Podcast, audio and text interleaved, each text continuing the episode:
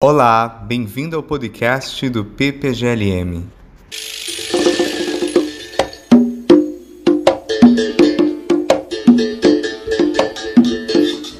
No episódio de hoje, vamos conversar com Érico Andrade, doutor em filosofia pela Sorbonne e professor na Universidade Federal de Pernambuco. Érico é atualmente presidente eleito da Associação Brasileira de Pós-Graduação em Filosofia, a ANPOF.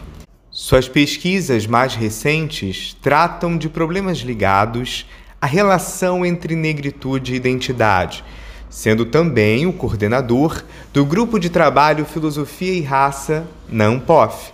É sobre esse assunto que queremos conversar com Érico hoje.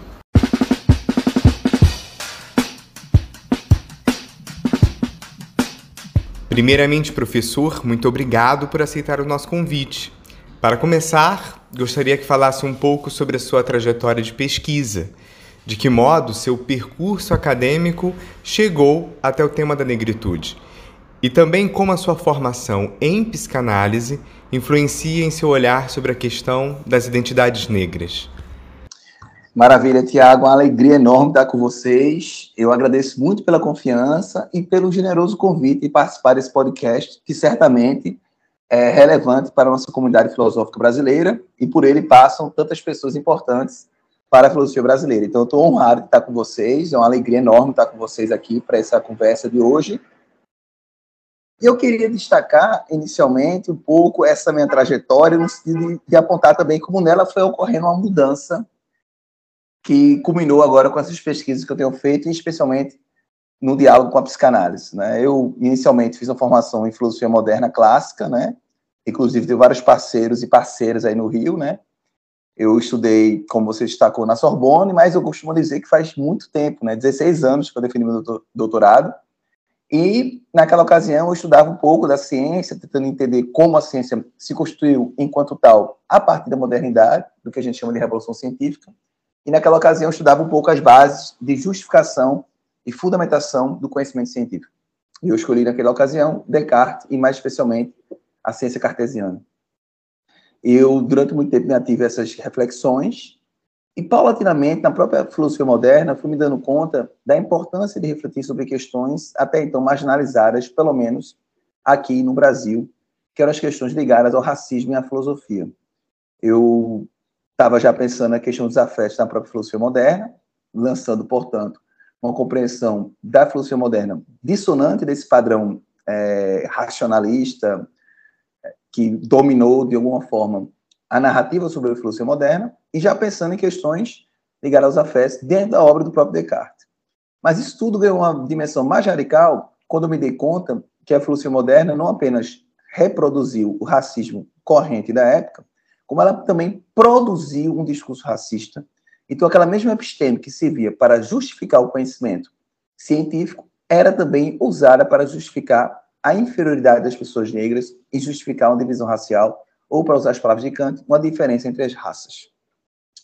Nesse contexto, eu produzi um texto em, que saiu na Critério, de Minas Gerais, da UFMG, e nela, nesse texto, aliás, eu mostrava como a filosofia moderna produziu uma justificativa para o racismo e, consequentemente, para a própria escravidão. E nessa, nessa ocasião, eu fiz um debate cujo título era A opacidade do iluminismo, o racismo na filosofia moderna. Então, fui mostrar como a filosofia moderna não apenas reproduziu o racismo, sendo que era uma coisa da época, várias pessoas eram racistas, mas que o discurso filosófico, entendendo a filosofia como sistema, serviu também de justificativa para a, a diremos assim, a legitimidade política e institucional do racismo, tanto na Europa quanto no Brasil, e, consequentemente, foi uma forte, um forte fator para a defesa da escravidão. E, a partir de então, comecei a me dar conta que era importante eu revisar minha própria trajetória pessoal. E, no meu processo de análise pessoal, eu comecei a me dar conta da importância de identificar toda a branquitude da teoria filosófica e, a partir de então, refletir em outros paradigmas eu tinha muito interesse pela psicanálise, já na graduação paguei cadeiras de psicanálise na, na, na Federal de Pernambuco, no mestrado fiz cadeiras também de psicanálise, e aí, claro, no doutorado eu me dediquei a esses estudos cartesianos e do século XVII. E aí eu fiz análise por motivos pessoais e depois volto, dou uma parada e volto para análise, aí já com, um interesse maior também pela clínica psicanalítica. E ao mesmo tempo que eu entrava na análise, eu me dava conta da minha própria história. Ou seja, eu começava a narrar minha, minha vida, minha compreensão de mim mesmo, como uma vida que também foi marcada pelo racismo, né? embora eu seja uma pessoa que tem um grau de colorismo e que me habilita a ter aquele que a gente chama de passibilidade, eu conseguia, de alguma forma, compreender que eu também era racializado de forma diferente de alguns outros colegas meus que eram negros, retintos ou negros de cabelo crespo, é, na minha escola, no colégio particular, e eu começava a perceber minha própria história de vida da minha família, como ela era marcada pelo racismo, né? E eu, isso foi me tomando do ponto de vista subjetivo. Foi me tomando, foi me tomando, ao ponto de eu começar a refletir sobre aquilo que a Neuza Santos coloca com muita pertinência, é, Neuza Souza Santos, que é a questão de tornar-se negro. Então, a Neuza Santos Souza, aliás, ela traz muito a reflexão de como a gente se torna negro. E eu comecei a me dar conta que eu, com análise especialmente, estava me tornando negro.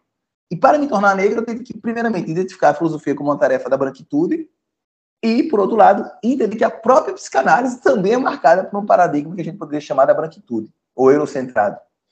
Enfim, com tudo isso, eu fui me encaminhando cada vez mais para a reflexão do racismo, de uma perspectiva, agora, não apenas epistemológica, como foi aquele artigo que eu escrevi na, na UFMG, mas também de uma perspectiva subjetiva.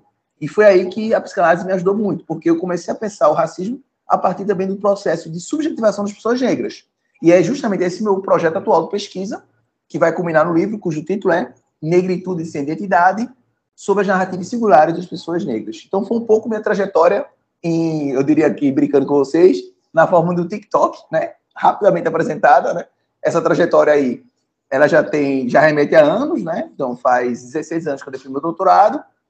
Eu fiz a pós-graduação muito rápida, né? Juntando mestrado com o meu doutorado, eu fiz em quatro anos. Então, fazem 20 anos que eu estou contando esse início de pesquisa com mestrado, né, sem contar o PIBIC, faz 20 anos aí que eu estou nessa estrada de reflexão filosófica, e nesses últimos anos, essa estrada tem ganho contornos muito fortes no diálogo com a psicanálise. Considerando agora a questão da negritude sem identidade, nos últimos anos você vinha conduzindo uma pesquisa sobre identidade e sofrimento. Ali, seu propósito era pôr em xeque certas estruturas fixas com as quais nós fantasmaticamente nos identificamos.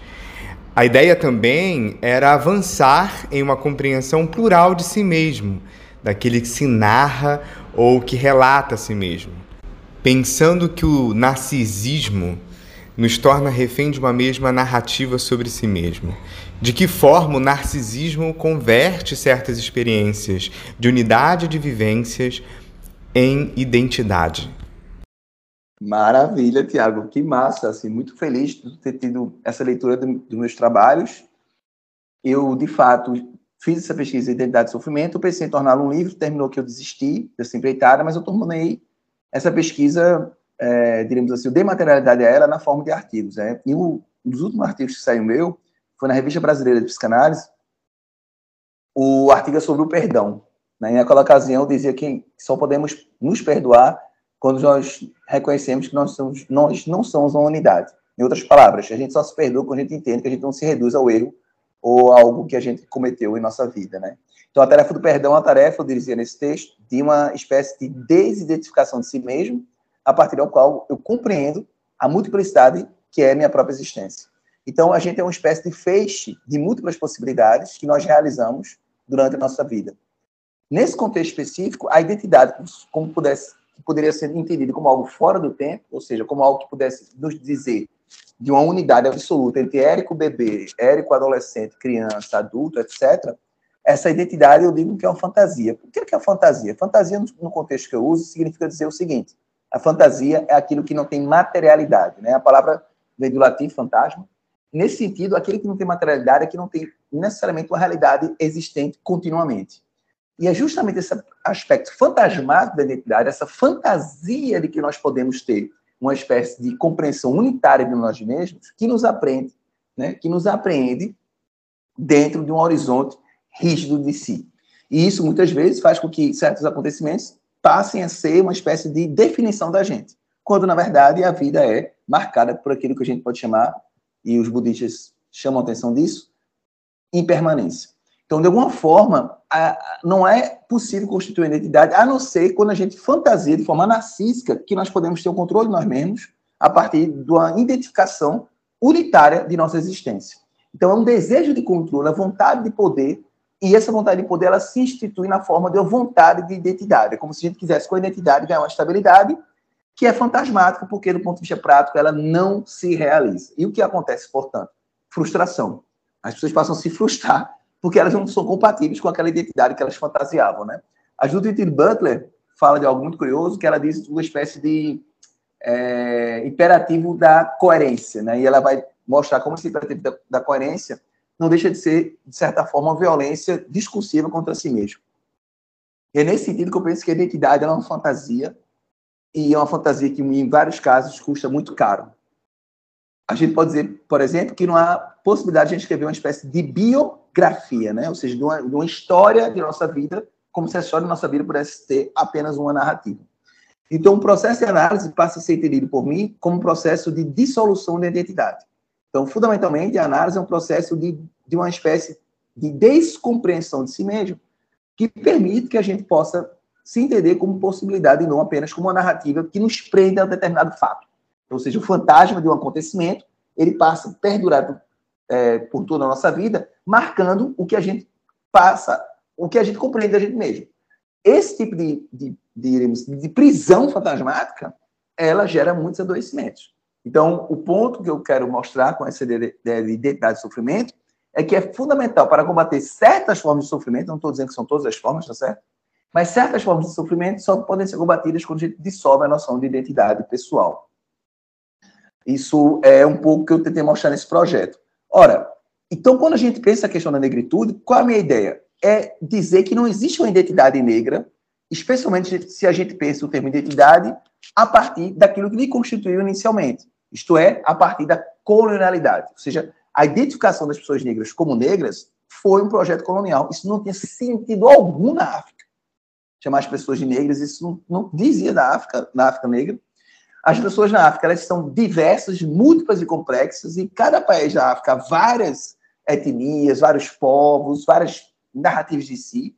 Mas essa identidade, ela achatou ontologicamente essas pessoas, colocando-as a partir de características epidérmicas numa, num, num suposto é, patamar de inferioridade. Isso aí, nesse contexto, foi o narcisismo branco, como diz Fanon, operando no sentido de colocar o branco como superior ao negro.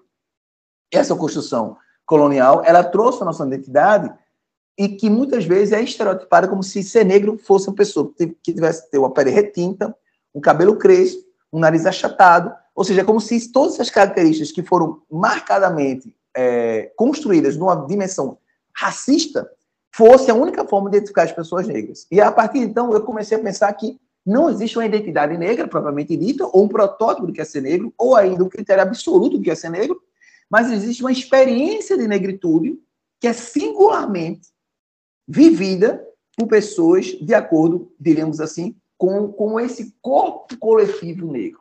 Então, paradoxalmente, nós somos um corpo coletivo, ou seja, somos um corpo negro com as suas variações é, de corporeidade, cabelo, é, pele, enfim, nariz, boca, olhos. Então, uma variação do que é essa corporeidade negra, é uma variação própria, inclusive, do nosso país. E essa variação, essa, essa experiência corporal de ser negro é uma experiência de caráter que eu diria fenomenológico, ou seja, é uma experiência de ser negro que está ligada a dois fatores. Por um lado, ao racismo que nos é imposto, é imposto com mais força para as pessoas negras retintas, especialmente para as mulheres negras retintas, ou para as mulheres negras trans, não é, ou não binárias. Isso é muito forte ainda. O racismo ele vai ganhando camadas opressivas de acordo com outras é, intersecções. Evidentemente, Lélia Gonzalez diz muito bem isso, né? No caso da mulher negra, a questão de gênero chega tão quanto a questão de raça, né? Então, de fato, há uma confluência desses fatores do ponto de vista das opressões, mas, mas isso não quer dizer que pessoas que não são, diremos assim, ou que não se encaixam nesse protótipo de uma construção racial colonial, não sejam elas mesmas negras. Elas vivem a experiência de ser negro, de ser negra, diferente, talvez, de uma pessoa revida, mas há uma experiência que ainda é comum nessa corporeidade negra. Essa experiência ela é justamente o processo de racialização, mas ela é também um processo de resistência. Então, o corpo negro é um corpo que se reconhece na sua própria existência como um corpo que é ele mesmo resistência. Ou seja, o fato de existir pessoas negras no Brasil é a vitória da negritude, uma vez que houve todo o processo de embranquecimento, de extermínio, ou como diria Abdias Nascimento, de genocídio das pessoas negras, e a gente está aí firme e forte. Então, a gente tanto foi racializado e colocado na condição de prioridade, quanto fomos aqueles que, como um coletivo, nos é, rebelamos sempre, a partir do nosso próprio corpo, inclusive, contra as normas coloniais.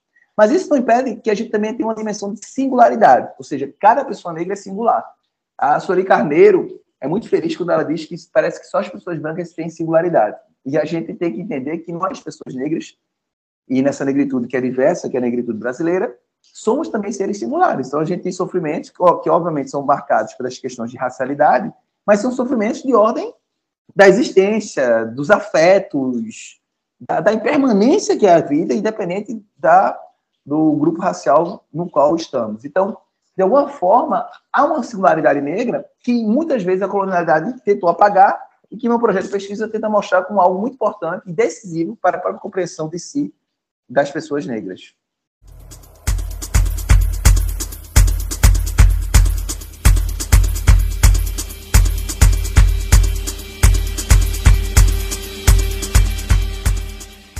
Érico, no seu atual projeto de pesquisa, você investiga a hipótese de que a construção singular da experiência de narrar a si mesma das pessoas negras é realizada por um viés comunitário. Essa narrativa, portanto, escaparia da forma de discurso da branquitude que institui a fantasia da identidade. Embora a raça seja uma construção social e não exista biologicamente, a branquitude como identidade social sustentada na crença falaciosa de superioridade e privilégio de cor está alicerçada em uma mentalidade colonial que ainda persiste na sociedade. Como uma nova experiência de narrar a si mesmo atuaria descolonizando nossos afetos e racionalidade. Maravilha, maravilha, excelente, excelente. Vamos pensar junto, então, essa tua ótima questão. Eu gosto de chamar a atenção para o fato de que a cultura negra é uma cultura marcadamente comunitária. Ela é comunitária, inclusive, no arquétipo que está inscrito em várias atividades próprias da cultura negra. Então, se a gente pensa, por exemplo, na noção de, da, da, cultura negra do ponto de vista da produção cultural, né? E a produção cultural que é sempre marcada tanto por um sofrimento narrado nas músicas, quanto também por uma alegria que é sempre colocada como contraponto a esse sofrimento que nos foi imposto pelo processo de escravidão e racialização. Então, a cultura negra é uma cultura marcadamente comunitária, como a gente pode perceber, por exemplo, que o samba de roda, a, a roda de capoeira, a ciranda de roda, os tambores de crioula do Maranhão é um tambor, é um tambor de roda e a pomba gira. Né? Ou seja, a ideia de que, no, em última análise, a cultura negra é uma cultura dessa roda, dessa roda que faz as pessoas estarem no mesmo patamar existencial. Seja, as pessoas estão desfrutando de um aspecto comunitário que a roda simboliza justamente essa dimensão de uma vida coletiva, comunitária e que se organiza a partir de um processo de resistência. Então, é nessa dimensão que a gente tem uma compreensão do corpo negro como corpo coletivo. O corpo que é um corpo inscrito na atividade comunitária. Né? E aí isso está muito presente, por exemplo, nos terreiros, isso é mais evidente, né? é mais claro, mas isso também faz com que esse corpo se desloque em outros horizontes, como no horizonte das próprias religiões evangélicas, é, na, nas quais nós encontramos muitas pessoas negras, mas mesmo nesses horizontes é, religiosos de, natureza cristã, e, portanto, que tem sua base na colonialidade, você vai ver que esse corpo negro também é um corpo que não apenas contempla, mas é um corpo que se movimenta, que, que, que de alguma forma fala a partir do seu próprio gesto, do seu próprio, seus próprios gestos, né? do seu próprio fato, ato, aliás, de fazer gestos. Né? Eu ia usar um neologismo que era gestuar. Ou seja, é a partir de uma compreensão daquilo que o melhor pontinho nos ajuda a entender, de que o corpo, quando faz gesto, ele é uma forma de vida, é uma existência que se realiza no seu próprio é, movimento. Isso é muito claro porque, percebam, as pessoas negras no Brasil, quando elas vieram para o Brasil, elas não falavam a língua do dominador, elas falavam línguas diferentes umas das outras, porque eram diferentes lugares da África, e elas, mesmo assim, se comunicavam. Então, a cultura negra foi uma forma de comunicação entre as pessoas negras muito decisiva e que terminou influenciando profundamente o Brasil de forma geral. Nesse contexto, essa dimensão da coletividade nos dá suporte, nos dá a base, nos dá alicerce para que a gente também experiencie nessa coletividade aquilo que é singular, aquilo que é nosso, aquilo que diz respeito a uma vivência que é da, daquele indivíduo que narra a si mesmo, que pode ser uma narrativa de si a partir de um, a partir de um processo psicanalítico, que é o meu caso, né? mas pode ser uma narrativa de si também a partir, por exemplo, da cultura é, é, afro-brasileira, por exemplo, a partir dos orixás, ou seja, toda a construção da narrativa de si que aponta para a singularidade negra que de modo nenhum desfaz a dimensão coletiva desse corpo, desse corpo negro, mas que, pelo contrário, que a partir dessa dimensão coletiva consegue se reconhecer de forma singular. Então, minha singularidade ela não pode se dar a partir de um paradigma da branquitude. Ela se dá a partir desse paradigma desse corpo negro. Mas esse paradigma do corpo negro, de modo algum, vai achatar essas singularidades ou simplesmente usurpá-las. Esse paradigma vai servir de base para que eu possa refletir, a partir dessa compreensão da cultura negra, o meu aspecto singular nesse processo todo. Então, longe de ser um empecilho, esse corpo coletivo é a condição para que eu possa viver minha singularidade e, consequentemente, experienciar essa diversidade que a própria existência nos oferta, tanto na forma da impermanência, sendo que nada tem como a gente ter controle absoluto, quanto também na forma da alegria, compreendendo que a próprio existir e existir negro é um motivo de alegria diante de tudo que a gente passou.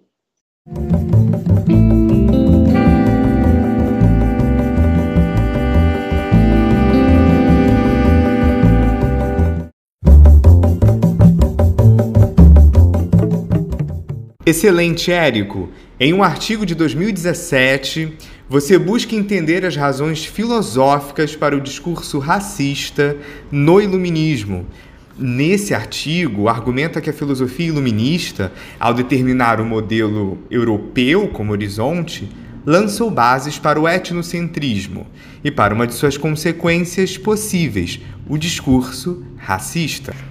O discurso racista é financiado pela tese de que, por não terem produzido sistemas de lei e reflexão semelhantes aos padrões europeus, os negros estariam numa espécie de condição inferior. O caráter supostamente objetivo do discurso filosófico iluminista serve como subterfúgio para esconder a sua conotação eurocêntrica e, consequentemente, racista. Então te pergunto, Érico, de qual modo a filosofia moderna construiu uma única e restritiva perspectiva sobre a natureza humana? A despeito de sua pretensão de discurso racional universalista. Maravilha. Vamos lá pensar, né? Eu acho que o, o racismo é uma consequência do eurocentrismo. Mas o eurocentrismo explica o racismo do ponto de vista que a gente pode entender como uma condição necessária, ou seja, o eurocentrismo foi necessário para a construção do racismo, mas ele por si só não é uma condição suficiente. Porque percebam, e aí tem vários estudos que têm mostrado isso. Tem um colega, o Leonardo Reno, né? Tem feito umas pesquisas para mostrar uma espécie de proto-racismo em Aristóteles. Há uma discussão disso, a respeito disso na filosofia grega, né? Ou seja, entender que a filosofia grega já estava lá construindo certos processos de racialização. Então, de alguma forma, essa ideia de que eu, o meu lugar, o meu território, a minha cultura, a minha língua é superior às demais é algo que é muito recorrente na história humana. E é muito recorrente essa tradição ocidental.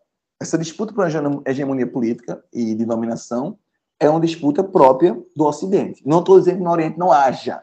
Estou apenas falando do Ocidente, que é o lugar, meu lugar de fala, né? Então, só para deixar claro isso. No Ocidente, houve essa disputa, a gente tem lá vários impérios, né? E a própria força da Grécia se dá por Alexandre o Grande, né? Consegue implementar a cultura grega fortemente. E aí vamos ter depois Roma, e o Império Romano, que vai ser responsável pelo latim, a partir do qual, é, a língua a partir da qual vem a nossa língua portuguesa. Então, tudo isso mostra que foram culturas que foram dominando ao longo da história e que muitas vezes tratavam aqueles que eram diferentes ou aquelas que eram diferentes como é, inferiores ou não suficientemente, é, diremos assim, robustas, proeminentes, etc. Então, essa forma de discriminação cultural, ela atravessa a história humana e está presente, inclusive, em alguns lugares da própria África. Né? Então, isso não é algo estranho ao ser humano. Mas o que a filosofia produz, especialmente falando, é que ela produz agora uma categoria de raça. Então, você tem o racismo como algo que atravessa a história humana, de certa forma, mas o racismo, quando constrói a categoria de raça, ele passa a referendar um modo próprio de se referir às pessoas, que seria a partir de uma determinação congênita de que elas seriam inferiores. Então, não se trata apenas da valorização de um povo específico, como um povo superior, mas também da determinação de um certo grupo de pessoas, ou um certo, é, uma certa cultura, como inferior. Então, não é mais uma espécie de eu sou superior, o resto é inferior. É a ideia de que a, a minha superioridade aponta para algo que é naturalmente inferior. Algo específico no mundo grande e vasto que é o mundo como um todo, né? Então, se apontou então que a África seria esse lugar da inferioridade. É nesse contexto que a raça passa a ser um subterfúgio epistêmico que permite uma identificação das pessoas que podem ser escravizadas por não terem autonomia, por não agirem de forma autônoma de acordo com a racionalidade europeia. É nesse contexto que uma concepção de ser humano racional é, ao mesmo tempo, a base epistêmica que justifica a exploração daqueles seres humanos que não são propriamente racionais ou que não são plenamente racionais. E aí você tem um critério de identificação que é um critério muito fácil, que é o critério epidêmico. Então você vê a pessoa, a epiderme dela, e diz, olha, você é inferior. Então esse critério de identificação ele foi um trunfo para o colonialismo, e é nesse contexto específico que o colonialismo é ele o responsável pela criação da raça negra seja, é uma dimensão colonial que vai estar na, na igreja, vai estar, enfim, várias outras formas de conhecimento, mas eu falo desse lugar da filosofia, que é o lugar é, em que estou, né? E na filosofia isso vai ser construído por Kant, por exemplo, de forma científica, ou seja, ele vai ter uma teoria racial para justificar a inferioridade das pessoas negras, e por Hegel, de forma metafísica, quando ele vai ter uma teoria da história, e que na teoria da história vai mostrar a inferioridade das pessoas negras de diversas formas, né? tanto na ausência de impérios africanos, né? quanto também pela, pela, pela assertiva que os pessoas negras eram inferiores. E é importante notar que o, o Egito não era considerado negro. Por isso que é uma disputa muito grande hoje no Brasil, né? A Catiúcia faz esse trabalho, outras pessoas de outras partes do mundo fazem o trabalho de mostrar que uma coisa meio óbvia, né? Mas enfim, que o Egito era negro, né? Óbvio no sentido de que isso não era para ser uma questão, mas passou a ser uma questão justamente por essa, por essa por esse embranquecimento, por aquilo que o colega meu da UFMG, Felipe Cavalho, chama de, ele, uma literatura que trabalha esse tema, de expansionismo da branquitude, que vai tentando tornar branco tudo aquilo que ela toca, né? Seja para, mas sempre numa perspectiva narcísica de se colocar como superior. Então, até Jesus virou branco, né? A imagem de Jesus que a gente tem, o cara branco, de uma tez quase transparente, olhos claros. Se ele existiu historicamente, provavelmente não era dessa forma, né? E toda essa construção, então, de embranquecimento, ela passa a ser agora não apenas uma espécie de, de diferenciação com outros povos, mas passa a ser uma forma específica de discriminação que aponta para a inferioridade de um povo em relação ao outro. Então, você tem um critério identitário, que é o critério racial, que é construído sob a medida da exploração. E aí você vai ter agora uma condição suficiente para o racismo. Que não, não, não bastava ser eurocêntrico para ser racista, embora isso fosse necessário. Você constrói agora uma condição que a gente pode chamar de condição suficiente, que é justamente a identificação de um povo específico com um povo inferior. Não é aquele que é diferente de mim, é esse povo especificamente que é inferior. Os outros povos também não são como eu, não são é, brilhantes como eu, diriam os europeus, diria Hegel, Kant, mas há aquele que ainda é o inferior, é a base, é o que há mais baixo na humanidade. É isso que Kant e Hegel teria com relação às pessoas negras.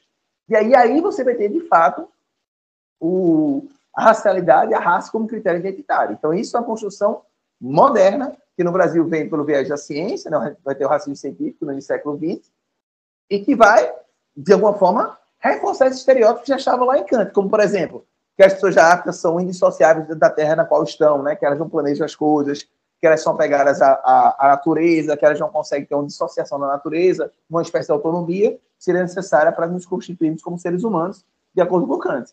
Esse estereótipo está no Brasil hoje, quando você diz assim, ah, mas o Nordeste é inferior, o Nordeste é isso, aquilo.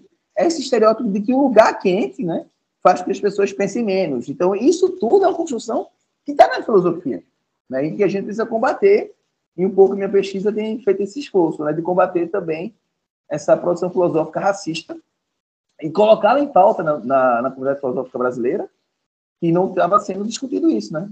Parece que isso não era um tabu, ou era uma questão marginal, e eu acho que hoje em dia está da reflexão filosófica, lembrando que essas reflexões também estão no centro de vários é, artigos feitos agora no mundo todo, em que os povos europeus estão debruçados sobre o caráter colonial dos pensadores que lhe foram bastante caros, né, como Kant e Hegel.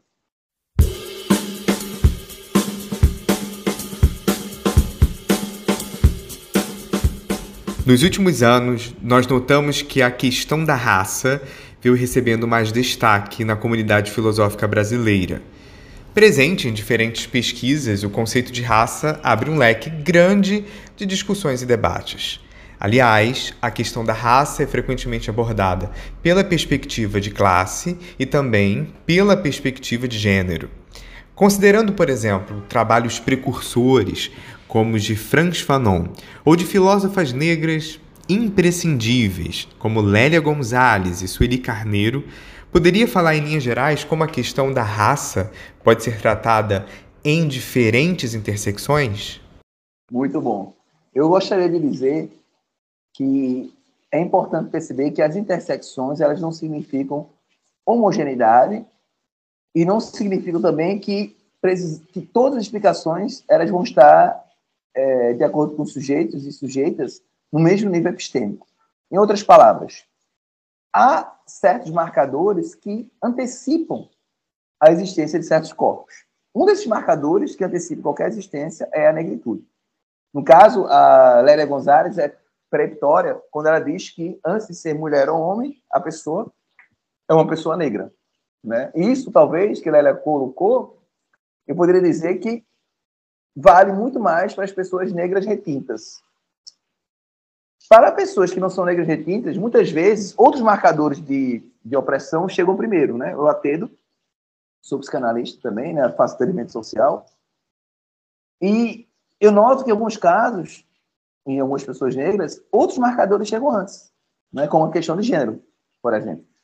Então, é, não é simples estabelecer é, uma homogeneidade nessas intersecções. Mas é fundamental perceber que há, de fato, intersecções. Em outras palavras, a gente pode dizer que certos marcadores podem chegar antes do que outros. Né? Os marcadores, por exemplo, de classe, em alguns contextos, podem chegar antes dos marcadores de gênero. Mas isso não impede a gente refletir a partir dessa dimensão interseccional. Então, a gente deve, por um lado, respeitar essas singularidades, isso é próprio da psicanálise, ou seja, entender que as singularidades elas se dão e se vivenciam singularidades de modo diverso, as singularidades elas têm sua própria característica de viver, de se experienciar. Por outro lado, há uma dimensão coletiva que está ligada às questões de gênero, raça e classe. Então, de alguma forma, essas construções elas são imbricadas e a forma pela qual elas afetam singularmente os indivíduos varia de acordo com, diríamos assim, as próprias características desse indivíduo. Então, não necessariamente classe, raça e gênero está no mesmo patamar quando a gente faz uma análise interseccional. De acordo com os sujeitos e sujeitas, eles, esses termos, ou esses conceitos, ou essas é, variações, podem estar, diríamos assim, em graus diferentes. E algumas dessas coisas podem afetar mais imediatamente a singularidade do que outras. Por exemplo, uma pessoa negra rica, né, é, o racismo provavelmente vai chegar primeiro, que a questão de classe. Então, e ao mesmo tempo é indissociável dela, porque a ideia é que a pessoa negra sempre deve estar numa classe inferior, nunca pode estar numa classe rica. Então, isso faz com que a pessoa, mesmo negra sendo rica, seja racializada como negra. Então, perceba que essas questões são muito complexas e elas são muito entrelaçadas, sem que haja uma espécie de, de chão comum ou uma espécie de fórmula que faz a intersecção explicar tudo de maneira homogênea. Não. Em alguns contextos, certos marcadores se destacam em relação aos outros, ainda que eles sejam todos eles articulados e imbricados entre si. É nesse contexto que eu acho que as pensadoras brasileiras trouxeram contribuição extraordinária, a Beatriz Nascimento também, Sueli Carneiro e Lélia Gonzalez, que você citou, e que também nos convida né, a continuar essa reflexão no sentido de fortalecer uma compreensão da negritude que não se reduza ao processo de racismo e, ao mesmo tempo, portanto, aponte para a experiência feliz de ser negro, né? Ou seja, a felicidade, como diria lá o cantor, que compositor, é uma arma quente. Eu acho que as pessoas negras elas conseguem ser, serem felizes, né? Elas são felizes apesar de tudo. Né? Então essa felicidade é um combustível para a gente fazer a tão esperada e desejada mudança.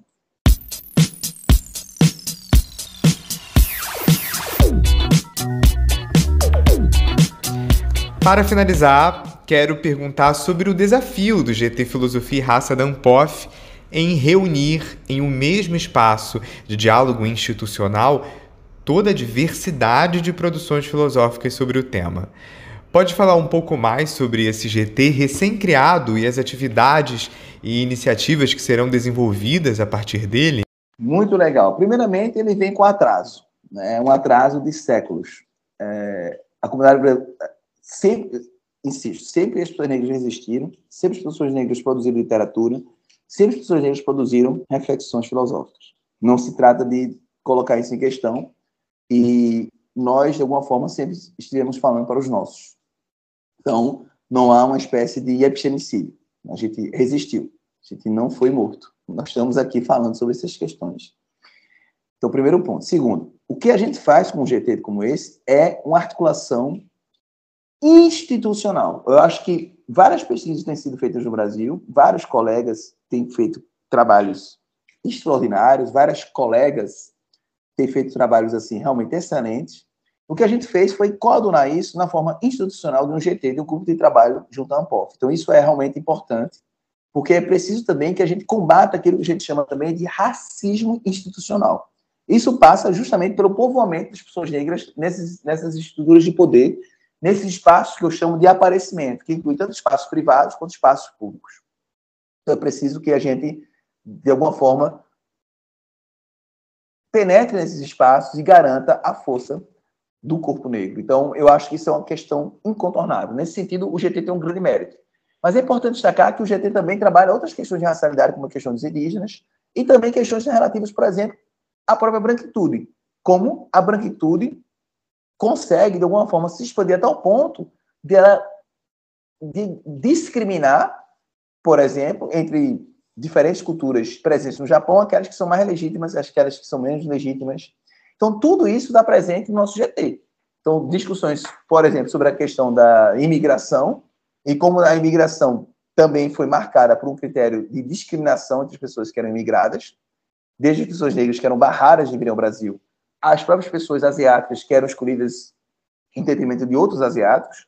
Então, de alguma forma, a gente percebe que a, raça, como diz aquele Mambebe, é um dispositivo tecnológico de controle social. É uma tecnologia, é uma forma é, científica, epistêmica de discriminação racial que ganhou corpo na cultura do nosso país de forma geral.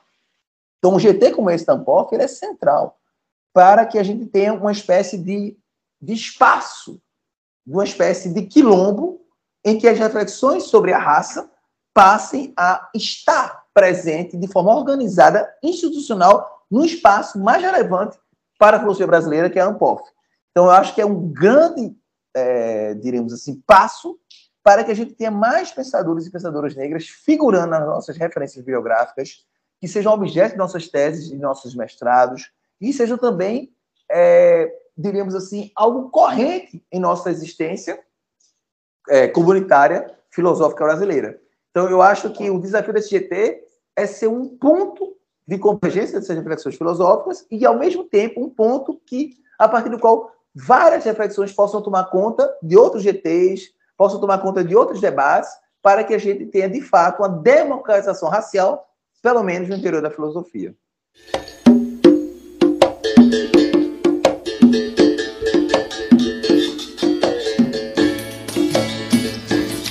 Agradecemos ao professor Érico Andrade pela ótima entrevista e também agradecemos a você que nos ouviu pela sua audiência.